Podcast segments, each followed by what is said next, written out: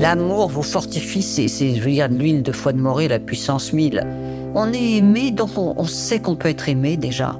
Et hum, ça vous donne des forces, ça vous donne confiance en la vie pour résister aux épreuves que vous aurez dans votre vie. Parce qu'on a tous des épreuves, de quelque ordre qu'elles soient. Il y a des moments où c'est dur. Mais quand on a eu ça, on tient Et maman, euh, oui, c'est ça qu'elle m'a transmis.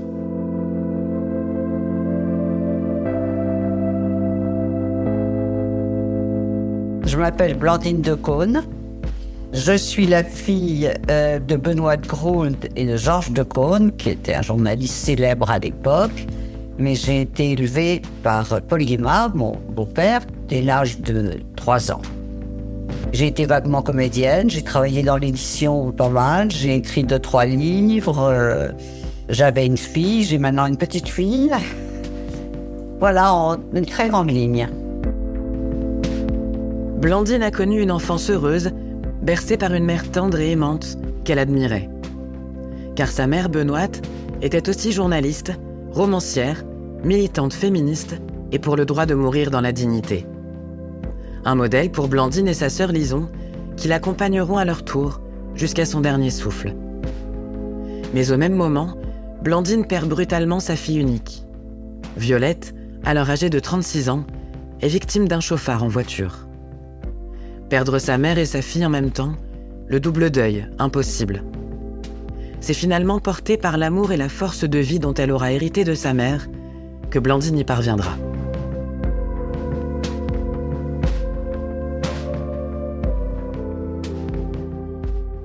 Je voudrais que vous m'expliquiez du coup le titre de votre livre. la mère morte.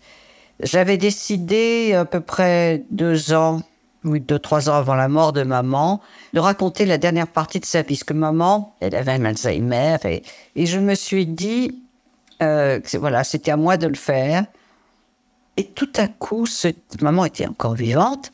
Et je me suis dit, ma mère, elle est là, il y a son corps, mais il n'y a plus personne dedans. Donc c'était la mère morte.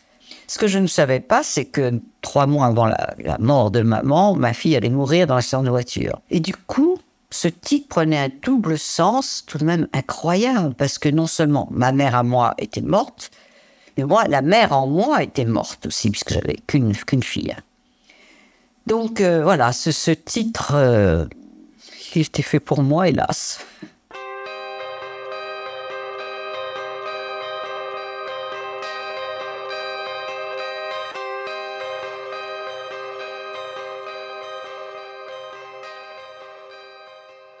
Ça ressemblait à quoi votre quotidien de petite fille avec une mère comme la vôtre?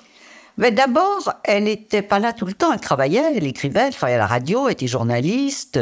On a toujours eu petite des, enfin une fois qu'elle a eu un tout petit peu d'argent, mais le peu d'argent qu'elle gagnait, c'était pour avoir une jeune fille au père et une dame qui faisait les trucs les plus chiants, si on veut en tout cas se consacrer à autre chose. Mais elle était extrêmement maternelle, euh, très mère juive. Elle nous adorait et elle nous trouvait belle, intelligente, géniale. bon, elle nous disait qu'on n'était pas d'accord, hein, elle n'était pas non plus... Euh, elle, n'hésitait pas à nous dire qu'elle faisait une connerie, que ce qu'on disait là, c'était une connerie, mais elle était avec un amour euh, pour nous et une admiration, et ça fortifie pour la vie, un amour maternel comme ça. Quels étaient vos moments privilégiés à toutes les deux, particulièrement quand vous étiez Dans la baignoire. Ouais. ouais. Parce que ces moments, on est là, on est nus, euh, dans cette chaleur. Euh, c'est hyper maternel. voilà, c'est un double utérus, celui de la baignoire, celui de notre mère qu'on a quitté. les corps qui sont tout de même à tous touche, évidemment, c'est pas grand, on n'a pas une baignoire géante. Dans ce liquide amniotique, ça. Les vacances, quand on allait en Bretagne, où là, on était euh, avec elle tout le temps. Du coup, même s'il y avait toujours la jeune fille au père, la pêche, parce qu'on a passé toute notre enfance et adolescence à, poser les filets, les casiers en mer tous les soirs, euh, et à les relever le matin à l'aube. Donc ça, c'est des liens aussi avec Paul et maman. Quels étaient vos sujets de conversation Tous. Quand on avait 15-16 ans, euh, on parlait des garçons, euh, de faire l'amour, de, de tout. Elle nous racontait tout sur la sexualité, tout ce qu'on lui demandait. Moi, je tombais amoureuse très facilement, hein, donc elle me disait, mais la première fois, ça compte, il faut pas que... Tu... Huit jours après, tu plus amoureuse, alors attends, à huit jours, tu verras si tu es encore amoureuse. Voilà, et ça, je trouvais ça formidable. Et puis quand j'ai eu mon, mon, premier amoureux, il dormait à la maison. À l'époque, ça se faisait pas beaucoup, hein. Et maman, je me souviens un jour, elle, le raconte dans un de ses livres, nous a apporté le petit déjeuner au lit. Et plusieurs de ses amis, et pourtant ses amis étaient plutôt des gens euh, de gauche, ouverts, libéraux sur ce plan-là, etc. Je disais, ah, mais tout de même, tu leur apportes petit, j'avais 18 ans. Hein. Tu apportes le petit déjeuner, oui. Maman, elle s'appelle, oui, je suis heureuse de les voir heureux, je suis heureuse de, voir ma fille, euh, voilà, comme ça, j'adore ce garçon. Euh. oui, je leur apporte le petit déjeuner au lit, et je trouve que c'est beau. Quel regard vous portiez sur cette mère euh, hyper moderne, hyper proche de vous? Moi, j'ai été totalement positionnelle. Il faut bien faire sa petite crise d'adolescence, c'est-à-dire que j'étais très bonne en lettres, j'aurais dû faire des études de lettres, j'avais profondément envie de le faire, mais je voulais emmerder ma mère aussi. Donc, je, pris des cours de comédie. Je allée au cours Simon. Pour maman, c'était le pire des métiers parce qu'elle trouvait ça, bon, elle trouvait ça un très beau métier, mais elle trouvait ça horriblement difficile. S'amuser une peur terrible. Pourquoi vous aviez envie de l'emmerder, votre mère? Oh, ben parce que sans doute parce qu'elle était si intelligente, réussissant tout. Euh, il fallait bien que j'existe. Et vous savez, les filles, par rapport à leur mère, elles ont deux possibilités à cet âge-là ou faire tout comme maman, ou faire tout le contraire. Et moi, j'ai lu, je sais pas, à 45 ans, une phrase d'un psychiatre allemand qui m'a fait comprendre exactement. Il dit on devient adulte le jour où on fait ce qu'on a envie de faire, même si ça fait plaisir à papa et à maman. Et je me suis dit, ah, mais c'est tellement ça. Oui, quand on n'est plus en opposition, quoi. Oui, quand on a passé ses problèmes d'adolescence. Euh, mais elle, a, elle a toujours gardé le lien. Et si elle me mettait la moindre opposition, je foutais le camp. Elle le savait. Et elle voulait pas, parce qu'elle a raison, pour garder le lien, même si on a l'impression que ça rentre quelque part. Comment elle a évolué votre relation, mère-fille On va de mieux en mieux. Mais parce que d'abord, l'adolescence et toutes ces rébellions à la con, mais voilà, faut en passer par là. Euh, ce qui compte, c'est que, voilà, on s'aime et qu'on sait que ma mère, elle, était assez intelligente pour savoir que c'était pas dirigé contre elle personnellement, mais contre la mère en elle, et voilà, qu'elle était une mère puissante aussi. Hein. Euh, quand j'ai vécu à Chamonix, moi, pendant quelques années, bon, je venais souvent à Paris, elle venait, mais on s'écrivait tout le temps. J'ai des lettres de ma mère. Euh, on s'écrivait, on s'écrivait, on s'écrivait. Euh, on se téléphonait évidemment. Oui, on était de plus en plus proches. On pouvait tous dire, il y a un âge quand vous êtes vous-même une femme, on peut parler d'une façon totalement libre de tout.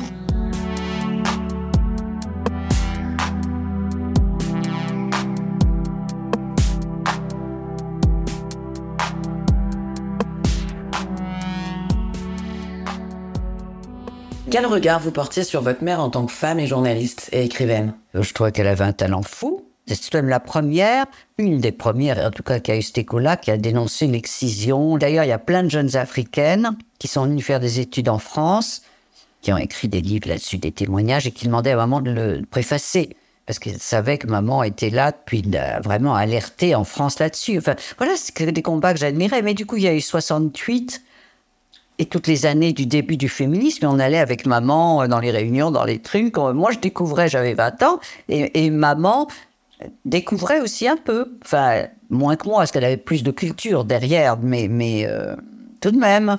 Donc, euh, voilà, elle, a beaucoup travaillé.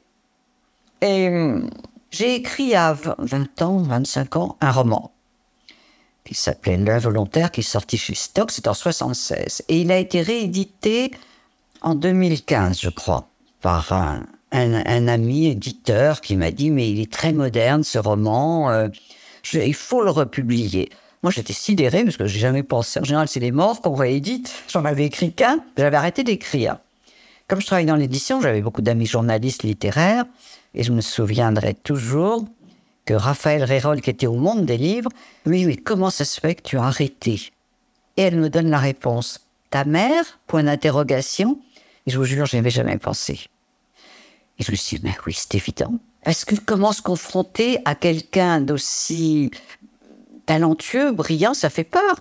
Donc ça m'a bloqué. Je me suis dit, je vais pas faire la petite qui suit derrière, euh, qui essaye d'écrire. Et est-ce que je vais écrire euh, même pas aussi bien que maman, mais pas trop mal?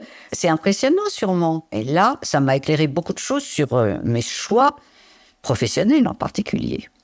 Vous avez des regrets par rapport à ça? Un peu, mais en même temps, j'ai eu une enfance, une adolescence tellement merveilleuse. Tous les gens qu'on voyait à la maison, hein, de Léo Ferré, François Mitterrand, à Badinter. Je me suis dit, attends, j'étais tellement privilégiée, intellectuellement, émotionnellement, euh, aimée, que bon, bah, je trouverais ça un peu indécent de me plaindre, voyez, là-dessus, parce que j'ai eu trop de bonheur.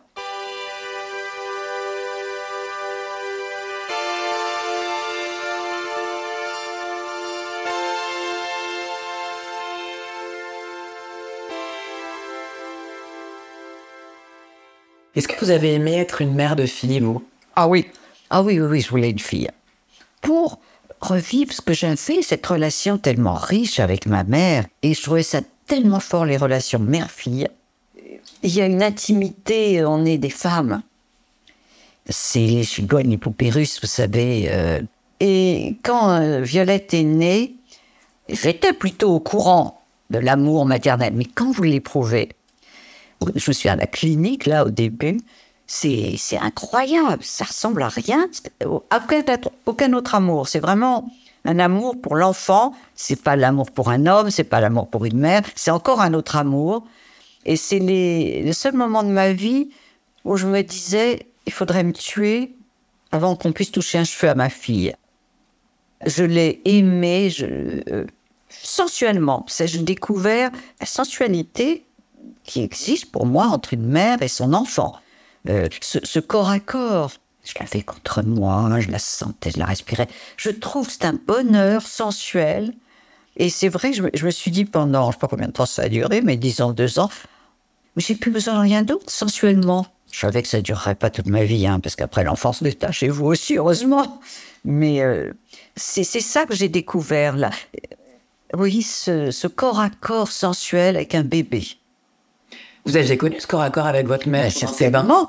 Mais bien sûr, je l'avais connu. Donc, je retrouvais ça et je redonnais ça. C'est ça. Je, on remet ses gestes dans les gestes, l'amour dans l'amour. Euh, je me souviens à la, à la, clinique où je suis restée une dizaine de jours. Euh, je la prenais sur moi, son crâne là contre moi, et je la sentais. C'était merveilleux. Vous faites connaissance avec le bébé. Et je me souviens une infirmière un jour qui arrive et qui me dit Oh, faut lui donner de mauvaises habitudes. Et je lui ai dit Mais le bonheur est une bonne habitude.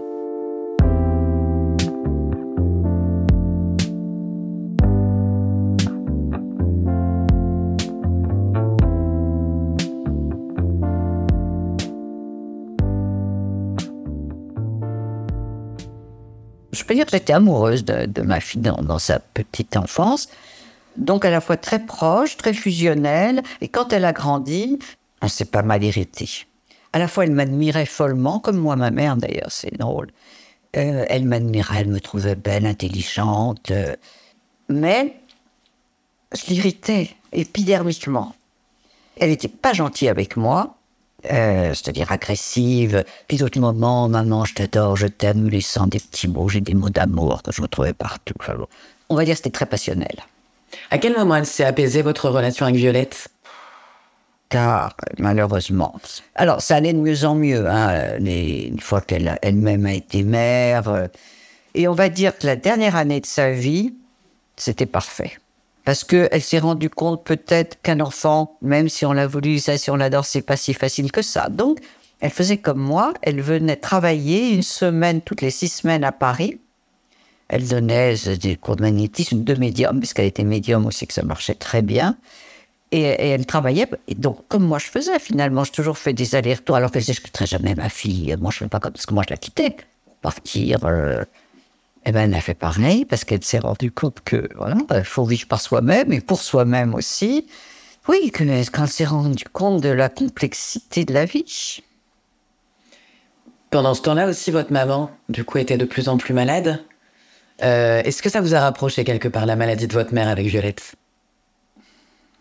Je dirais pas. Je vais vous dire pourquoi. Parce que du coup, c'était, j'avais un cas de conscience. Maman était à Hier, dans le Var, et, et Violette à Chamonix. Et moi, à Paris, où je travaillais. Et Violette me reprochait de pas venir assez souvent le week-end pour l'avoir, elle et Zélie. Votre mais, petite fille Oui. Mais je lui disais, oui, c'est vrai que je n'ai pas assez, mais parce qu'il j'allais voir maman aussi. Donc elle m'a beaucoup reproché ça, mais bon, qu'est-ce que je fais? Mais alors, elle m'a écrit des grandes lettres là-dessus, parce qu'on s'écrit aussi beaucoup de lettres. Enfin, on s'écrivait. Et me disant, je sais, je sais, Benoît va mourir. Euh, mais tu sais, moi aussi, je peux mourir.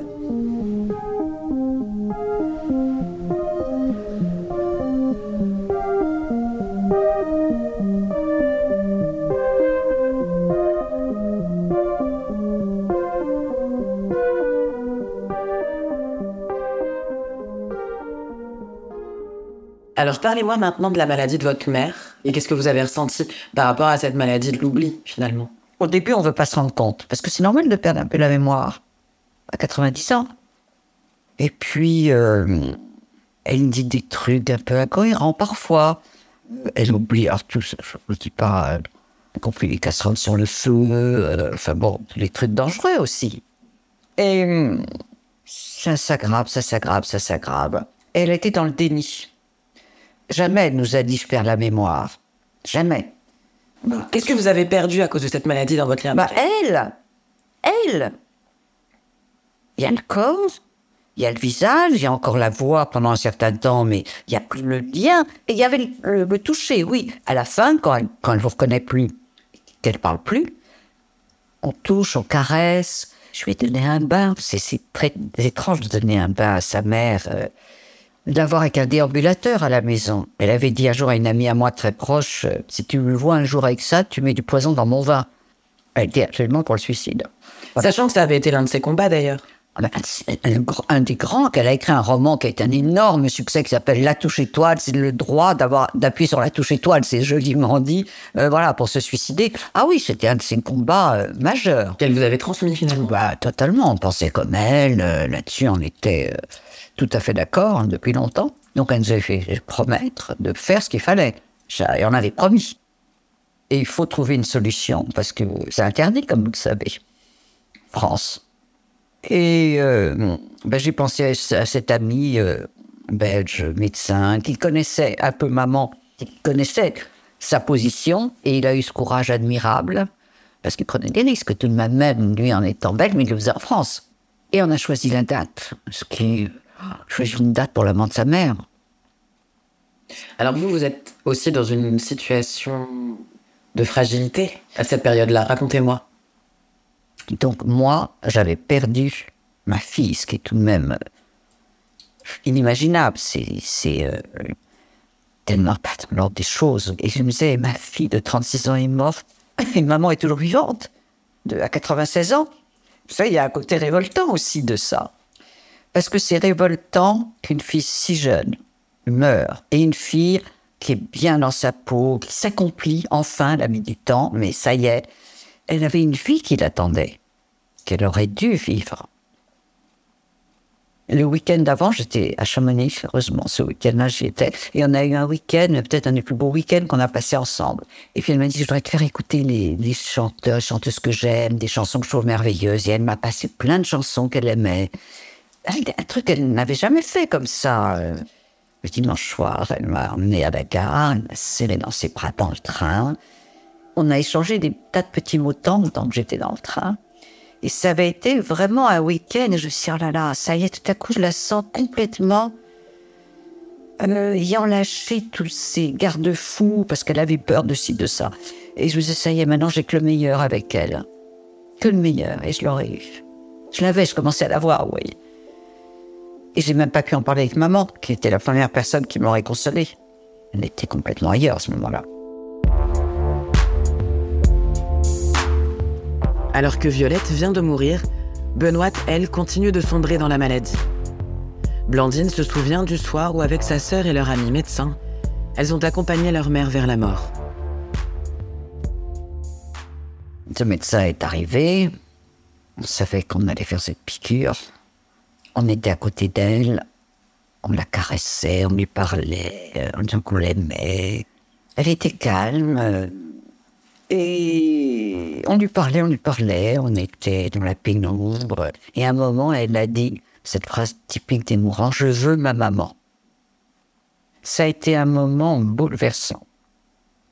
Très beau, terrible en même temps, parce que Et en même temps, avec ce sentiment qu'on lui faisait le plus beau cadeau qu'on peut lui faire, qu'on faisait ce qu'elle avait toujours voulu, mais ce pourquoi elle s'était battue. Si on l'avait pas fait, on aurait eu honte. Alors, quelle est la différence entre une mère déjà un peu morte et une mère morte? Eh ben, il y a une grande différence tout de même, parce que tout à coup, vous passez cette frontière tout de même mystérieuse pour tout être humain de la mort, même si elle est annoncée, prévue, souhaitée, souhaitable. Tout à coup, et un dernier souffle est parti. Et ça y est, c'est, ça y est, quoi. Parlez-moi de ce statut de mère qui disparaît en trois mois. Comment on se remet de tout ça? D'abord, j'étais très entourée, famille et amis. Ça compte beaucoup. Et je, petit à petit, euh, je sais pas, un jour, vous prenez du plaisir à manger un truc, euh, avoir un coucher de soleil, euh, des petites choses de la vie. Et je me suis dit, maintenant, je vais écrire le livre sur maman et Violette. Ce qui devait être que sur maman, forcément, devenait un livre sur Violette, donc un livre un peu différent.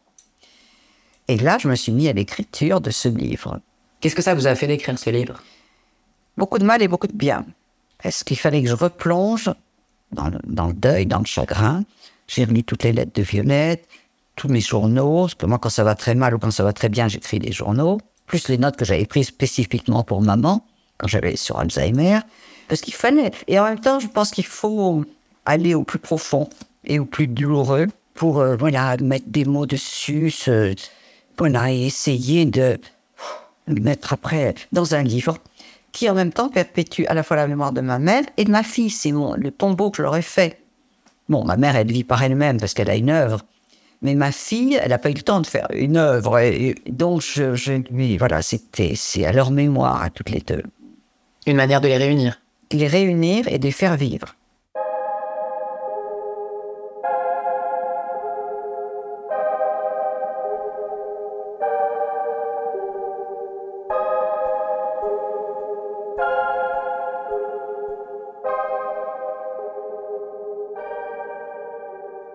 Alors aujourd'hui, vous ne vivez pas toute seule.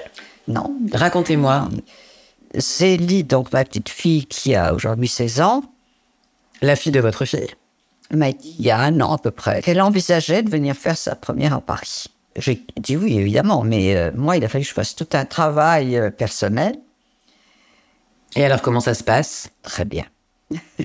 elle a eu des petits coups de blues au début, ce qui est normal, parce que elle a quitté son cocon, sa maison où elle vivait avec sa mère aussi. Donc elle a eu deux, trois soirs un de blues, et elle retournait le week-end euh, quand ça allait pas là-bas. Et, puis, euh, bon, très vite, euh, elle s'est fait des copains.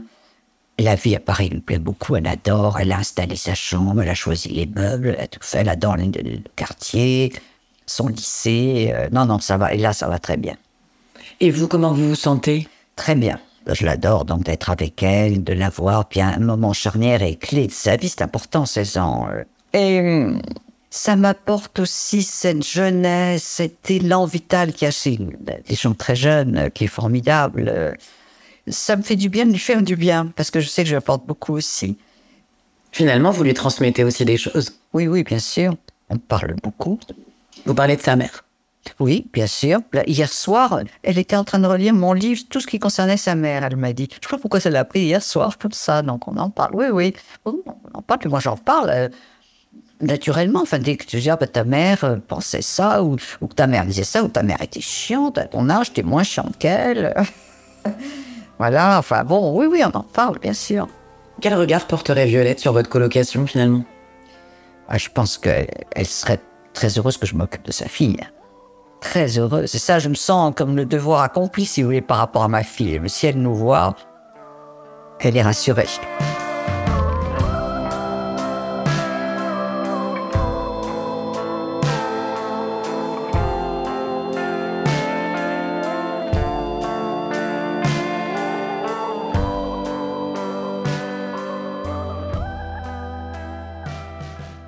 Vous direz qu'elle vous a transmis quoi de plus fort, votre mère? Eh bien, l'amour de la vie, la, force vitale, pour justement euh, se relever, continuer, en dépit de tous les, drames de la vie. Maman a eu des drames dans sa vie. Elle a une petite sœur qui est morte euh, quand elle avait genre 8 ans. Son premier mari, qui est resté son mari à peine un an, est mort, euh, donc très très très jeune. Elle, avait une force, comme ma grand-mère d'ailleurs aussi, c'est un- c'est une famille de femmes fortes les, chez les grosses. Et euh, elle m'a donné ça, son exemple. Et puis on parlait de tout ça beaucoup. Et, puis de la voir, euh, quoi qu'il se passe, quoi qu'il arrive, elle se pose pas en victime. En tout cas, maman m'a aidé, je m'en suis rendu compte après, petit à petit, à pas lâcher prise. Il y avait Zélie, ma petite fille, parce que je pouvais pas me permettre de l'abandonner.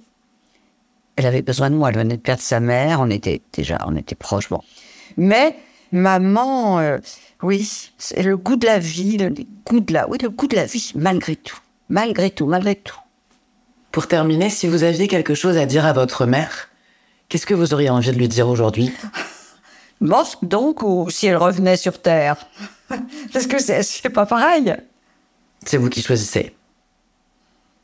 Alors, si elle revenait sur Terre, ce qui est le rêve absolu, je lui dirais enfin.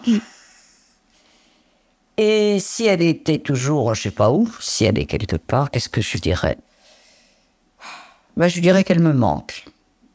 Sa vision des choses, son, son esprit critique, son, son intelligence, nos échanges, nos échanges.